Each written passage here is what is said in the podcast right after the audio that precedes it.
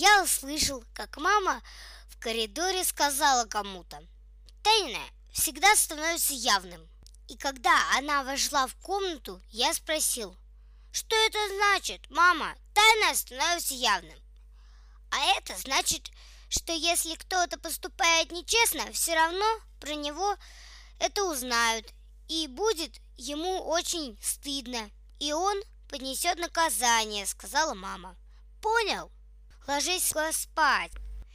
Я вычистил зубы и лег спать, но не спал, а все время думал, как же так получается, что тайное становится явным. И я долго не спал. А когда проснулся, было утро. Папа был уже на работе, и мы с мамой были одни. Я опять почистил зубы и стал завтракать. Сначала я съел яйцо. Это было еще терпимо, потому что я выел один желток, а белок раскромсал со скорлупой, так, чтобы его не было видно. Но потом мама принесла целую тарелку манной каши. «Ешь!» — сказала мама, безо всяких разговоров. Я сказал, «Видеть не могу манную кашу!» Но мама закричала, «Посмотри, на кого ты похож! Вылитый Кощей! Ешь! Ты должен поправиться!» Я сказал, «Я ею давлюсь!» Тогда мама села со мной рядом, обняла меня за плечи и ласково спросила, «Хочешь, пойдем с тобой в Кремль?» Ну еще бы, я не знаю, чего красивее Кремля. Я там был в грановитой палате и оружейной. Стоял возле царь пушки и знаю, где сидел Иван Грозный. И еще там очень много интересного. Потому я быстро ответил маме. Конечно, хочу в Кремль, даже очень. Тогда мама улыбнулась. Ну вот съешь всю кашу и пойдем. А я пока посуду вымою. Только помни, ты должен съесть все до дна. И мама ушла на кухню, а я остался с кашей наедине. Был ее ложкой, потом посолил, попробовал, ну невозможно есть. Тогда я подумал, что может быть сахару не хватает.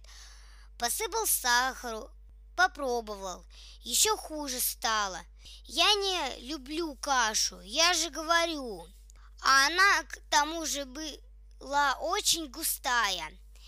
Если бы она была жидкая, тогда бы другое дело. Я бы зажмурился и выпил ее. Тут я взял и долил в кашу кипятка. Все равно было скользко, липко и противно.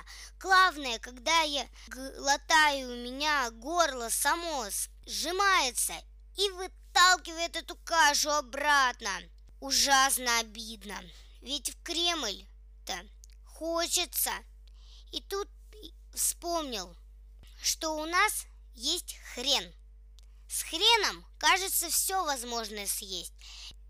Я взял и вылил в кашу всю баночку, а когда немножко попробовал, у меня сразу глаза на лоб полезли и остановилось дыхание, и я, наверное, потерял сознание, потому что взял тарелку, быстро подбежал к окну и выплеснул кашу на улицу. Потом сразу вернулся и сел за стол. В это время вошла мама. Она сразу посмотрела на тарелку и обрадовалась. Ну что за Дениска? Что за парень, молодец, съел всю кашу до дна. Ну вставай, одевайся, рабочий народ, идем на прогулку в Кремль. И она меня поцеловала. Ту же минуту дверь открылась, и в комнату вошел милиционер. Он сказал «Здравствуйте» и подбежал к окну и поглядел вниз. А еще интеллигентный человек. «Что вам нужно?» – строго спросила мама. «Как не стыдно!» Милиционер даже стал по стойке смирно. Государство оставило вам новое жилье со всеми удобствами и, между прочим, с мусоропроводом. а вы выливаете разную гадость за окно. Ищите. Ничего я не выливаю. Ах, не выливаете? Звительно рассмеялся милиционер и, открыв дверь, в коридор крикнул «Пострадавший!» И вот к нам вошел какой-то дяденька. Я как на него взглянул, так сразу понял, что в Кремль я не пойду. На голове у дяденьки была шляпа, а на шляпе наша каша. Она лежала почти в середине шляпы, в ямочке и немножко по краям, где лента, и немножко за воротником, и на плечах, и на левой брючине. Сразу стал мекать. Главное, я иду фотографироваться. И вдруг такая история. Каша манная, горячая, между прочим, сквозь шляпу и то жжет. Как же я пошлю свое фото, фото, когда я весь в каше. Тут мама посмотрела на меня, и глаза у нее стали зеленые, как крыжовник. А уж это верная примета, что мама ужасно рассердилась. «Извините, пожалуйста», — сказала она тихо. «Разрешите, я вас почищу. Пройдите сюда». И они все трое вышли в коридор. А когда мама вернулась, мне даже страшно было на нее взглянуть, но я себя пересилил подошел к ней и сказал, «Да, мама, ты вчера сказала правильно. Тайное всегда становится явным».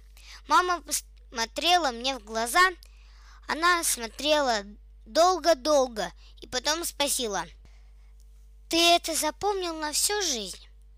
Я ответил, «Да».